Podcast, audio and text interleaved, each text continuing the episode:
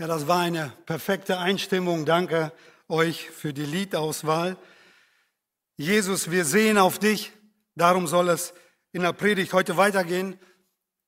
Ähm, wir haben letzte Woche das Thema gehabt. Kevin Köhn hat uns die Predigt gehalten. Schaue auf Jesus. Heute geht das weiter. Und mit dem letzten Lied war das eine sehr gute Vorbereitung, sehr gute Hinführung zur Predigt. Das Thema der heutigen Predigt lautet Gottes Erziehungsprogramm oder warum Gott schwierige Zeiten zulässt. Wir befinden uns ja bekanntlich im, äh, in der Predigtserie über den Hebräerbrief und das Stichwort, das uns begleitet von der ersten Predigt an, heißt besser. Darum geht es auch heute wieder in der Predigt auch. Besser werden. Wie geht das? Es geht also um das Thema Leid. Ich muss ehrlich sagen, das ist mir ein bisschen schwer gefallen, dieses Thema so anzunehmen. Und äh, Gerade so in dieser Jahreszeit jetzt, wo äh, wir Sommer haben, das Wetter ist so gut und ähm, Laune steigt äh, und ähm, es ist gut. Und jetzt über so schweres, ein so schweres Thema zu reden, scheint nicht so passend zu sein. Aber ist das nicht so, dass wir gerade in guten Zeiten uns vorbereiten sollten auf schwere Zeiten, die uns vielleicht dann erreichen, dass wir dann gewappnet sind. Oder auch bewaffnet, wie wir das von Peter gehört haben, mit der Waffenrüstung Gottes und dass wir das bereitwillig auch annehmen. Leid, warum müssen Menschen leiden oder ganz konkret, warum müssen Christen leiden? Kinder Gottes also leiden. Warum? Verspricht das Christentum nicht ein besseres, ein leichtes Leben?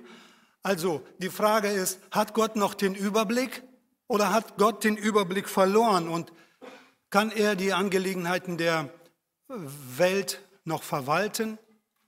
Oder verwaltet er die Welt wie ein Schachspieler, der die Schachzüge seines Gegners nicht mag und nur darauf reagiert und versucht, sie immer wieder zu übertreffen. Also weiß Gott wirklich alles? Regiert Gott souverän? Und ist Gott allmächtig? Und daraus resultierend die Frage, könnte das Leid eines Christen dann also ein Plan Gottes sein?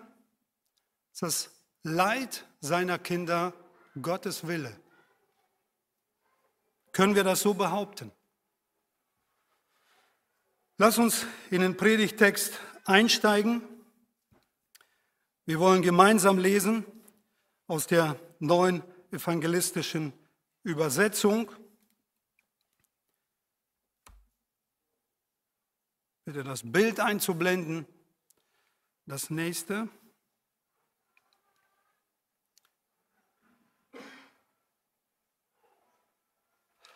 Das davor. Wir beginnen, also der Predigtext hätte ich vielleicht sagen sollen, steht in Hebräer 12, Verse 3 bis 13. Wir beginnen also mit Vers 3.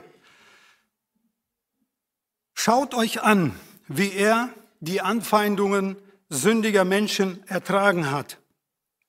Dann werdet auch ihr nicht müde und verliert nicht den Mut. Immerhin habt ihr im Kampf gegen die Sünde noch nicht das Leben lassen müssen.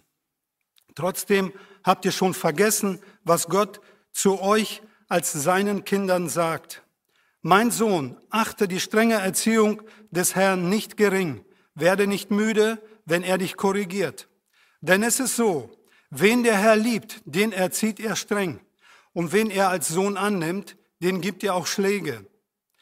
Was ihr ertragen müsst, dient also eurer Erziehung. Gott behandelt euch so wie ein Vater seine Söhne. Oder habt ihr je von einem Sohn gehört, der nie bestraft wurde?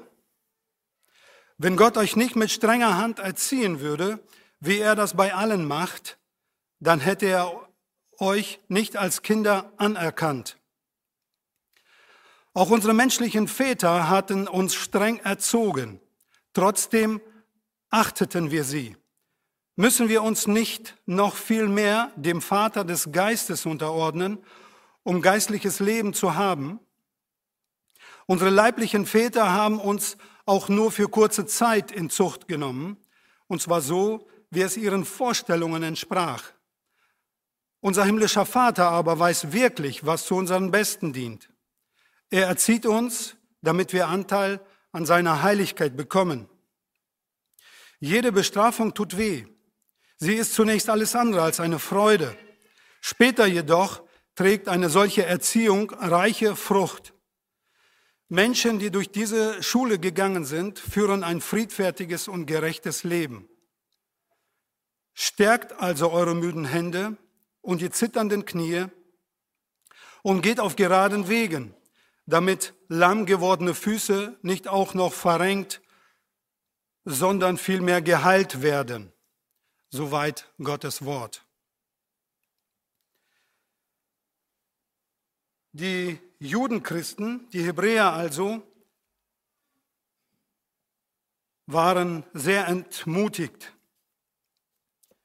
Sie waren sehr niedergeschlagen, weil sie gerade die Anfänge ernster sozialer und wirtschaftlicher äh, Verfolgung und Not erleben mussten.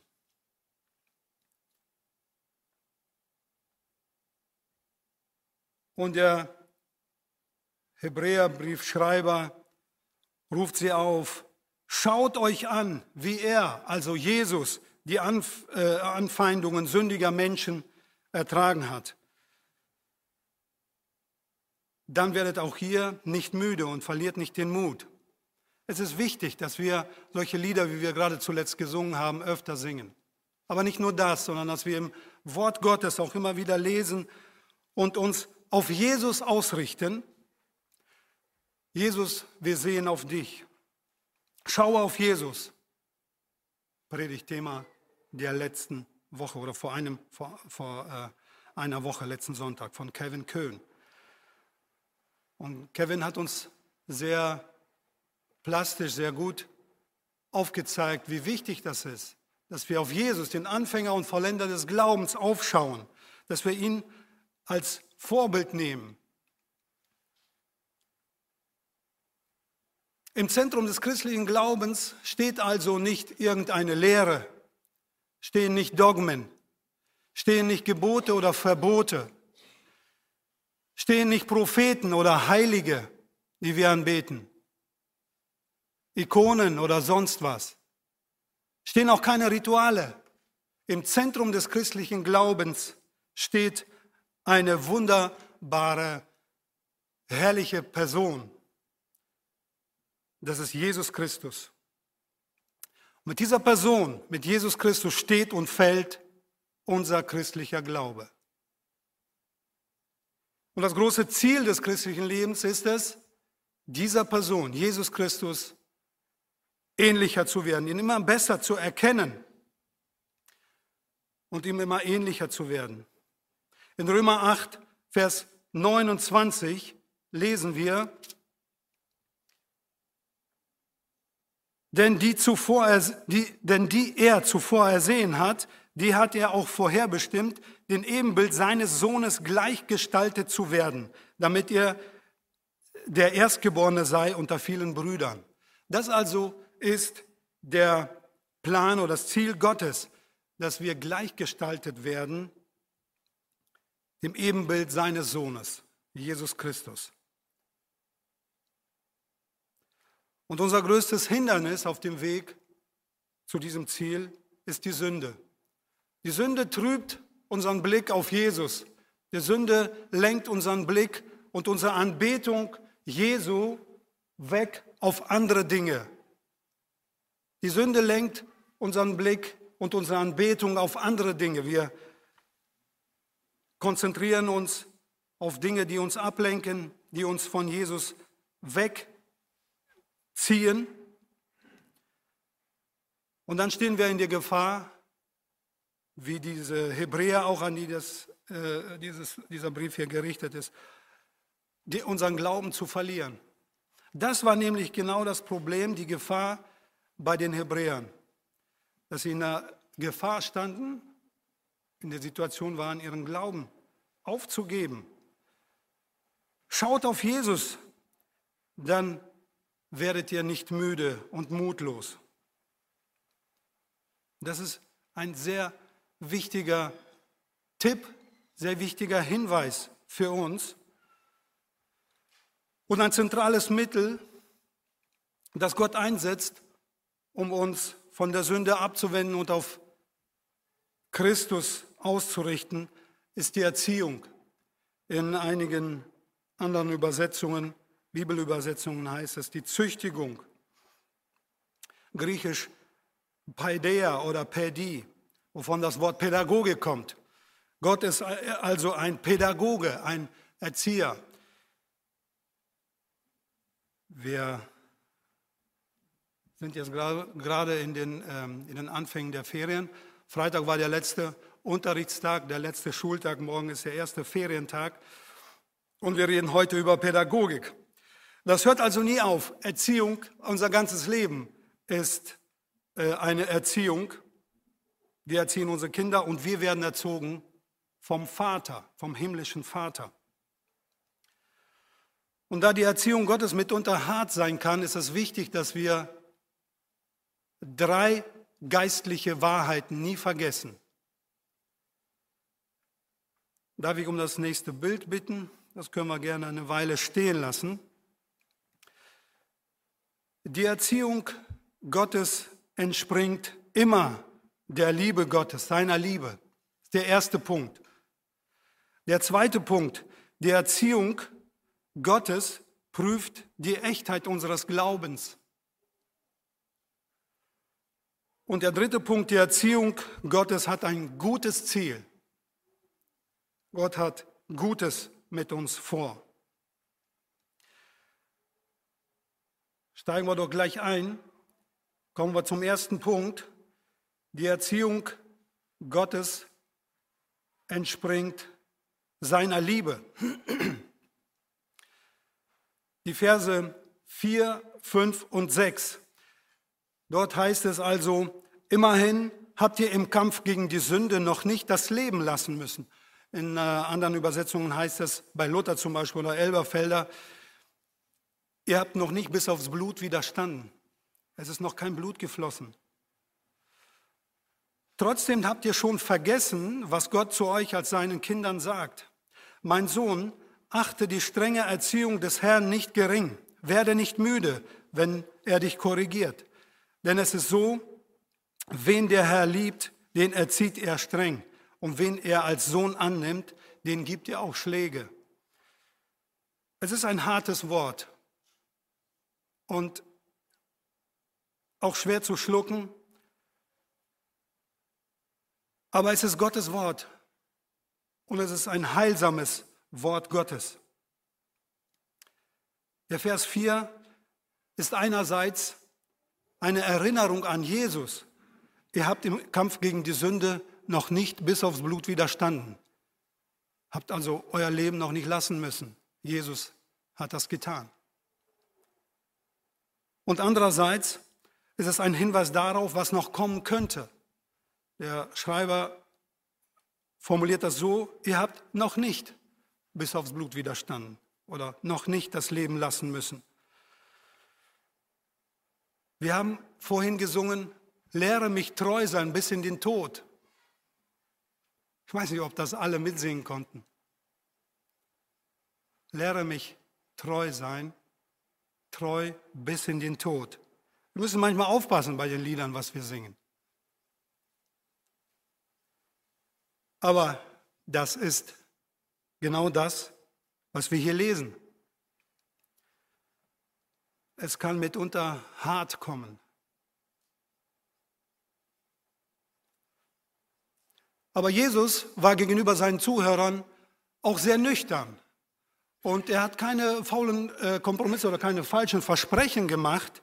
Er sagt, wir lesen das in Lukas 9, 23, sagte er seinerzeit zu seinen Zuhörern, da lesen wir, Jesus sprach aber zu allen, wenn jemand mir nachkommen will, so verleugne er sich selbst und nehme das Kreuz auf sich täglich und folge mir nach.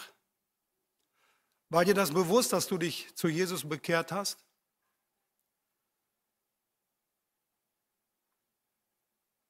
Jesus hatte immer wieder seine Zuhörer davor gewarnt, ihm zu folgen. Er hat natürlich immer eingeladen in seine Nachfolge, aber er hat auch immer wieder rein Wein eingeschenkt.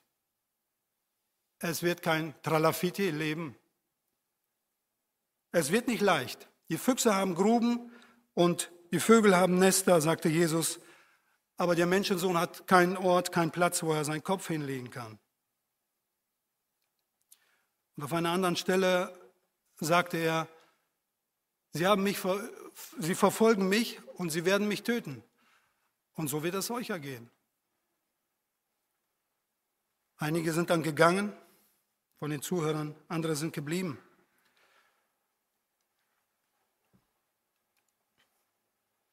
In Vers 5 heißt es dann, trotzdem habt ihr schon vergessen, was Gott zu euch als seinen Kindern sagt. Vergessen, Viele Schwierigkeiten in unserem Leben scheinen genau aus diesem Wort her, zu rühren, dass wir vieles vergessen, was Gottes Wort uns gesagt hat, was wir gelesen haben, was wir gehört haben. Eigentlich kennen wir die eine oder die andere Glaubenswahrheit und Verheißungen, aber wir haben sie vergessen. Wir wissen, dass Gott zu seinen Kindern steht, aber wir vergessen es oft. Und wir kennen die Gottes Verheißungen und ähm, kennen viele Psalme, Psalm 23, auch wenn ich auch wandert in ähm, finsteren Tal, so weiß ich, dass du bei mir bist. Dein Stecken und Stab trösten mich. Aber wir vergessen es.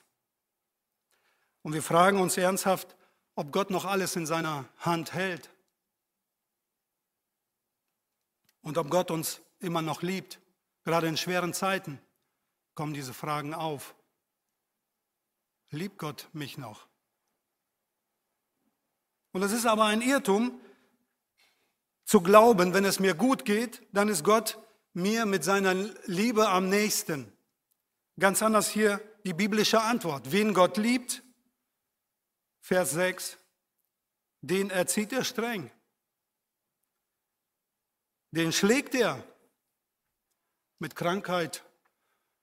So muss man das verstehen, also nicht jetzt einfach mal Hiebe, sondern im übertragenen Sinne. Und äh, er korrigiert. Erziehung kann auf vielerlei Arten kommen, passieren. Durch Krankheit, durch Unfall, finanzielle Schwierigkeiten, seelische Not oder Verachtung Verfolgung, Gebrechen, die wir erleiden. Aber es kann auch einfach ähm, ein Aufzeigen von Konsequenzen sein. Wenn, dann. Dass wir das in dem Wort Gottes so lesen oder hören, singen, wie auch immer. Gott begegnet uns auf vielerlei Weisen. Wenn dann, so wie ähm, Eltern, ein, ein, Vater seinem Sohn sagt, du, äh, wenn du dein Fahrrad heute Abend nicht aufpumpst, kannst du morgen früh nicht zur Schule fahren. Schon wieder Schule, ja? Ähm, oder woanders hin, zu deinem Freund. Aufzeigen von Konsequenzen ist auch eine Art Erziehung, gehört zur Erziehung. Und natürlich ist Gott nicht der Urheber des Bösen, aber Gott lässt das Böse zu, damit er auf diesem Wege das Böse gebrauchen kann, um seine guten Absichten durchzusetzen, geschehen zu lassen. Also aus Liebe erzieht uns Gott und führt, uns manchmal schwere, aber bewährende Wege. Im Klagelieder 3, Verse 31 bis 33 lesen wir, denn der Herr wird nicht auf ewig verstoßen, sondern wenn er betrübt hat, so erbarmt er sich nach der Fülle seiner Gnade, denn nicht aus Lust plagt und betrübt er die Menschenkinder. Gott ist barmherzig und ein liebender Vater. Kommen wir zum zweiten Punkt. Die Erziehung Gottes prüft die Echtheit unseres Glaubens. Es ist also in gewissem Sinne eine Authentifizierung unseres Glaubens. Die Echtheit unseres Glaubens wird geprüft oder eine Verifizierung unseres Glaubens. Verse 7 und 8. Was ihr ertragen müsst, dient also eurer Erziehung. Gott behandelt euch so wie ein Vater seine Söhne. Oder habt ihr je von einem Sohn gehört, der nie bestraft wurde, wenn Gott euch nicht mit strenger Hand erziehen würde, wie er das bei allen macht, dann hätte er auch, dann hätte er euch nicht als Kinder anerkannt. Eigene Kinder erzieht man, fremde Kinder lässt man laufen. Vielleicht kennt ihr den Spruch. Und hier wird deutlich, dass Erziehung das Erkennungszeichen der Kinder Gottes ist. Erziehung ist das Erkennungszeichen der Kinder Gottes. Gott erzieht jedes seiner Kinder, wie wir in Vers 8 gelesen haben. Wenn er euch nicht mit strenger Hand erziehen würde, wie er das bei allen macht. Gott erzieht einen jeden. Und vielleicht fragst du dich, warum ähm, spüre ich seine Erziehung nicht? Ähm, was noch nicht war, kann ja noch kommen. Und wie gesagt, die Erziehung Gottes kann auf vielerlei Art und Weise passieren. Und wir sollten die Erziehung Gottes nicht gering schätzen, sondern, wie Paulus sagt an einer anderen Stelle, uns darüber freuen. Gott erzieht jedes seiner Kinder zu seiner Zeit. Und an dieser Erziehung erkenne ich, dass ich wirklich zu ihm gehöre. An dieser Erziehung erkenne ich, mein Glauben wird geprüft oder ist geprüft. Ich gehöre zu Gott. Es wird ein Stempel dadurch aufgesetzt. Gottes Kind. Und vielleicht fragst du dich, warum muss denn die Erziehung überhaupt sein? Ähm, geht das nicht ohne? In Epheser 2, Vers 2 lesen wir, ihr wart tot, ihr wart Söhne des Ungehorsams. Also standen wir unter der Erziehung Satans. Wenn wir nicht bereit sind, uns unter die Erziehung Gottes zu stellen, stehen wir unter einer anderen Erziehung. Unter der Erziehung Satans. Wir sind dann Söhne und Töchter des Ungehorsams. Das waren wir.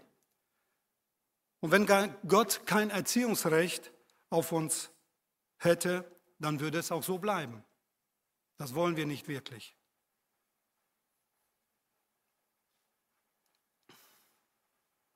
Und in Epheser 1, Vers 5 lesen wir, und aus Liebe hat er, also Gott, uns dazu bestimmt, seine Kinder zu werden. Gott hat uns herausgerufen Ekklesia ist die Gemeinschaft der Herausgerufenen aus Liebe und hat uns bestimmt, seine Kinder zu werden und uns in seine Erziehung gestellt. 1. Petrus Kapitel 1, Vers 14 lesen wir dann, hier werden wir Kinder des Gehorsams genannt. Wenn wir unter Gottes Erziehung stehen, werden wir Kinder des Gehorsams genannt. Viele meinen fälschlicherweise, das Christsein verheiße ein leichtes Leben in Gesundheit und Wohlstand. Keine einzige Stelle finden wir in der Bibel, wo es so steht. Ähm, um nicht missverstanden zu werden, wir dürfen und wir sollen um Frieden und Gerechtigkeit in unserem Land und für unser Leben beten, für die Regierung, damit es uns gut geht. So sagt uns die Bibel. Wir dürfen darum beten. Aber wenn Gott uns ähm, unter uns Gehorsam lernen, lehren möchte und uns unter sein, seine Erziehung stellt, dann sollten wir diese Erziehung nicht gering schätzen und das im Gehorsam annehmen. Die Wahrheit ist eine andere. Alle ernsthaften Christen müssen Leid und Verfolgung erleiden. Das hatte Jesus schon gesagt und der Hebräerbriefschreiber führt das hier etwas konkreter aus. Oder die, die äh, Jünger Jesu, die Gemeinde, jetzt hier die, die Judenchristen, die erleben das hautnah, was das bedeutet. Das Kreuz Christi auf sich nehmen. Und zwar heißt es hier, alle ernsthaften Christen müssen auf die eine Art oder die andere Art und Weise Verfolgung, Leid und Bedrängnisse erleben. Wenn wir versuchen, das Evangelium, aber die Botschaft vom gekreuzigten Jesus Christus nett darzustellen, nett rüberzubringen, weich, geschmeidig und vernünftig nachvollziehbar, dann verfälschen wir das Evangelium. Dann destigmatisieren wir die Botschaft vom Kreuz. Stigma ist etwas, was mit Schande behaftet ist, ja, etwas Schandhaftes. Ja. Und wir versuchen es dann anzupassen. Jesus hat das nicht getan. Er hat die Schande vom Kreuz auf sich genommen. Die Kreuzigung war damals seiner Zeit die, der, der schlimmste Tod und der schandhafteste Tod, den man erleben konnte, erleiden konnte. Das hat Jesus bereitwillig im Gehorsam auf sich genommen. In Offenbarung 3, Vers 19 sagt Jesus selbst, alle, die ich lieb habe, weise ich zurecht und erziehe sie. So sei nun eifrig und tue Buße. Alle, die ich lieb habe, weise ich zurecht und erziehe sie. Wir kommen zum dritten Punkt. Die Erziehung hat ein gutes Ziel. Verse 9 bis 11. Auch unsere menschlichen Väter hatten uns streng erzogen. Trotzdem achteten wir sie. Müssen wir uns nicht noch viel mehr dem Vater des Geistes unterordnen, um geistliches Leben zu haben? Unsere leiblichen Väter haben uns auch nur für kurze Zeit in Zucht genommen, und zwar so, wie es ihren Vorstellungen entsprach. Unser himmlischer Vater aber weiß wirklich, was zu unserem Besten dient. Er erzieht uns, damit wir Anteil an seiner Heiligkeit bekommen. Jede Bestrafung tut weh. Sie ist zunächst alles andere als eine Freude. Später jedoch trägt eine solche Erziehung reiche Frucht. Menschen, die durch diese Schule gegangen sind, führen ein friedfertiges und gerechtes Leben.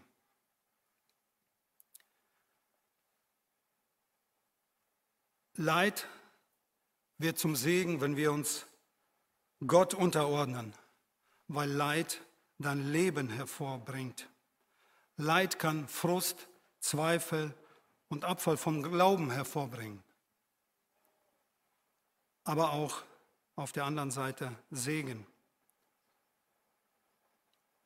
Und Jesus selbst musste das auch lernen an dem, was er leidet, durch Gehorsam. Wir haben das vor einigen Wochen gehört aus Hebräer 5, Vers 8.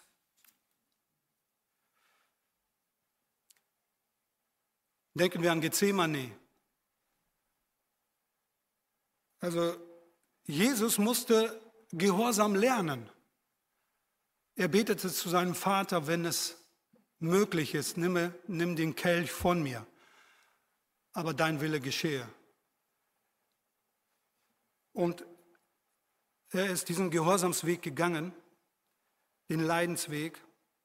Und die Folge war Verherrlichung. Und dasselbe gilt auch für uns. Wir lesen das in Römer 8, 17. Römer 8, Vers 17. Wenn wir aber Kinder sind, so sind wir auch Erben, nämlich Erben Gottes und Miterben des Christus, wenn wir wirklich mit ihm leiden, damit wir auch mit ihm verherrlicht werden. Das ist das Ziel Gottes Erziehung, Gottes Erziehungsprogramm. Wenn wir mitleiden, werden wir auch mit verherrlicht. Und aus der Ewigkeitsperspektive, also vom Ende her gesehen, ist Leid der Aspekt unseres Lebens, der uns am meisten Gewinn bringt. Menschlich gesehen klingt das verschroben, paradox. Aber wenn wir die Bibel richtig verstehen wollen, ist das so. Und rückblickend wird die Belohnung so groß sein,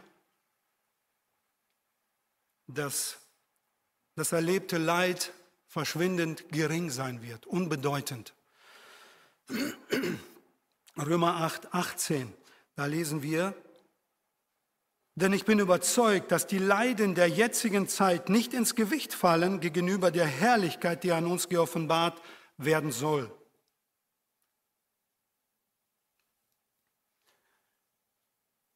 Vers 10 lesen wir, dass Eltern sich irren können. Wir Eltern können uns irren und unsere Eltern haben sich möglich, möglicherweise geirrt in der Erziehung hier und da. Eltern können Entscheidungen treffen, die nicht wirklich nützlich sind, die nicht wirklich hilfreich sind. Aber bei Gott ist das anders. Er tut alles zu unserem Besten. Und es gibt zwei Gründe, warum Gott Leid in unserem Leben nicht wegnimmt. Der erste Grund ist, weil er uns belohnen will und wird. Und der zweite Grund ist, weil er uns durch Leid zur Heiligkeit erziehen möchte. Belohnung und Heiligkeit. Gott ist heilig und auch wir sollen heilig sein. Das Ziel der Erziehung Gottes ist also unsere Heiligkeit, Vers 10. Und in Vers 11 lesen wir, dass Erziehung und Korrektur, Belehrung und so weiter keinen Spaß macht. Das kennen wir, oder? Das mag man nicht, das mag ich auch nicht. Ähm, es macht zunächst mal keine Freude. Aber ist es nicht so, dass wir aus Kritik am meisten lernen? Wenn jemand es mit uns ehrlich meint, dann wird er uns berichtigen hier und da, wo es dran ist. Und wenn, jemand, wenn wir jemandem egal sind, dann wird er sagen, du bist cool, alles gut gemacht, du bist richtig gut, es gibt nichts zu berichtigen, bleib so, wie du bist.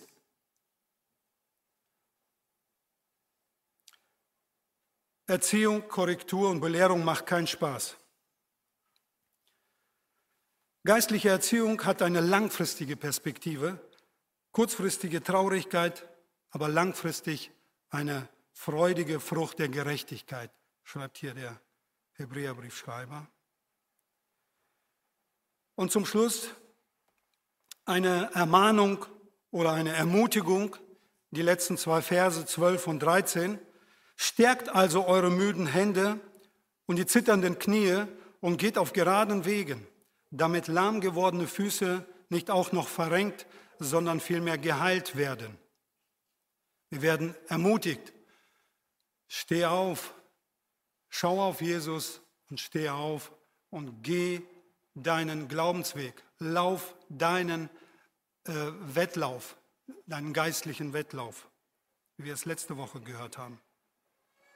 Ich möchte zusammenfassen, das Evangelium vom gekreuzigten Jesus Christus verlangt nach einer Antwort. Die erste Möglichkeit ist, Du lehnst es ab mit der Konsequenz, dass du verloren gehst. Die zweite Möglichkeit ist, du nimmst es im Glauben und im Vertrauen auf Gott und auf sein Wort an und bist gerettet. Wenn wir es annehmen, gibt es wiederum zwei Ebenen der Antwort. Die erste ist die Bekehrung und die Taufe. Und dann sind wir gerettet. Markus 16, Vers 16. Wer da glaubt und getauft wird, ist gerettet, wird gerettet. Wer aber nicht glaubt, wird verdammt werden. Und die zweite Ebene der Antwort ist dann das Tragen des Kreuzes. Lukas 9, Vers 23, wir haben das gehört. Jesus sagte das seinen Nachfolgern ganz klar und ganz nüchtern. Das ist die zweite Ebene des, der Antwort auf das Evangelium. Das, was uns unser Leben lang begleitet. Das Tragen des Kreuzes. Das heißt, das Leid Christi in Würde anzunehmen und bereitwillig und in Gehorsam anzunehmen. Das heißt, dass ich mich bereitwillig und im Gehorsam unter das Erziehungsprogramm Gottes stelle, unter die Erziehung Gottes stelle. Alle Erfahrungen eines Christen mit dem Leid haben eines gemeinsam. Sie sind eine Bedrohung unseres Glaubens. Wir erkennen hier den Plan Satans und Gottes in einem Leid. Die Absicht Satans ist es, unseren Glauben zu zerstören. Und die Absicht Gottes und seine Führung ist es, unseren Glauben zu reinigen und zu heiligen, uns Jesus ähnlich zu machen. Und bei alledem, bei alledem dürfen wir nicht vergessen, stehen wir als Kinder Gottes unter der Führung Gottes, unter seiner Führung und auf diese Weise unter seinem Erziehungsprogramm, im Erziehungsprogramm eines liebenden himmlischen Vaters. Gott regiert die Welt und über allem Geschehen mit einem Zweck und einem Plan. Wir haben das am Anfang des Gottesdienstes auch gehört, Peter hat es uns gelesen aus Römer 8, 28 und damit schließe ich. Römer 8, 28. Wir wissen aber, dass denen, die Gott lieben, alle Dinge zum Besten dienen, die nach seinem Vorsatz berufen sind. Römer 8, 28. Danke für das Einblenden. Damit möchte ich schließen.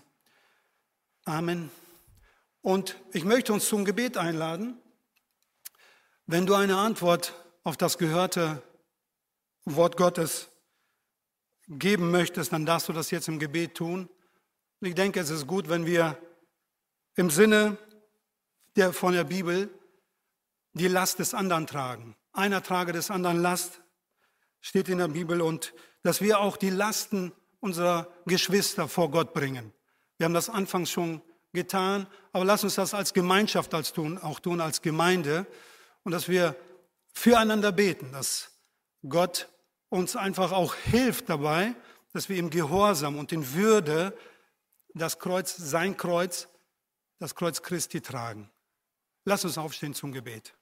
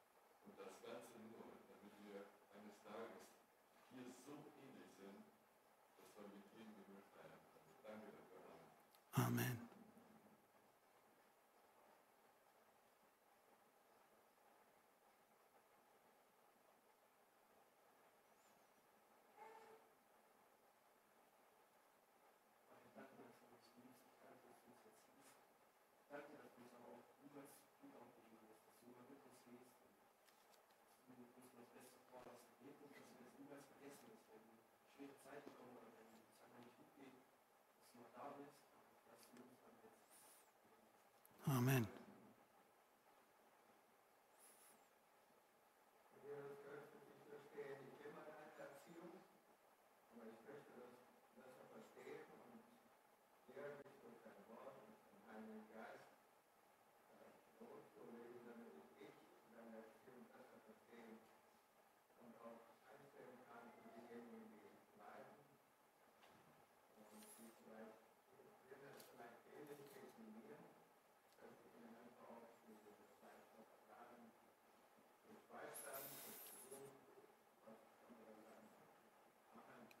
Amen.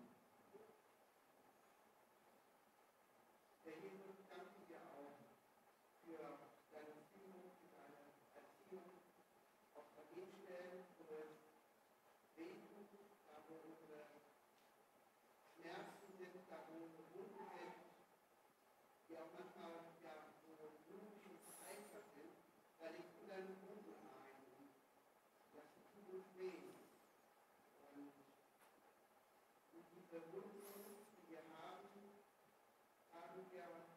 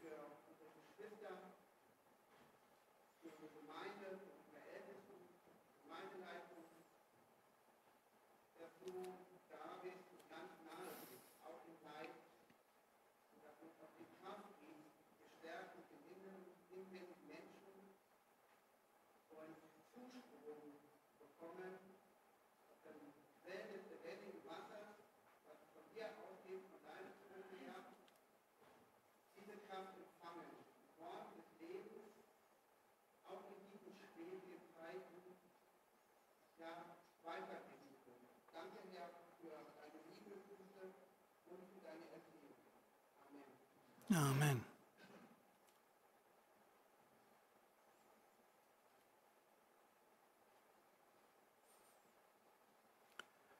Gott lädt uns eine Last auf, aber er hilft uns auch, sie zu tragen. Danke dir, Herr Jesus, für dieses Wort. Danke dir für das Wort, was wir gerade gehört und was wir betrachtet haben. Danke dir für deine Zusagen, für deine Verheißungen. Und danke dir, dass ich und dass wir deine Kinder sein dürfen. Danke dir, dass du uns deine Wege führst. Wir verstehen sie nicht immer, aber hilf du mir und hilf du uns, dass wir es bereitwillig annehmen und im Gehorsam und in Demut annehmen, damit wir bei dir in deiner Nähe bleiben und damit wir einst mit dir, Herr Jesus, verherrlicht werden, damit wir geheiligt werden und bei dir sind. Hilf du uns auf diesem Weg und stärke du unseren Glauben. Amen.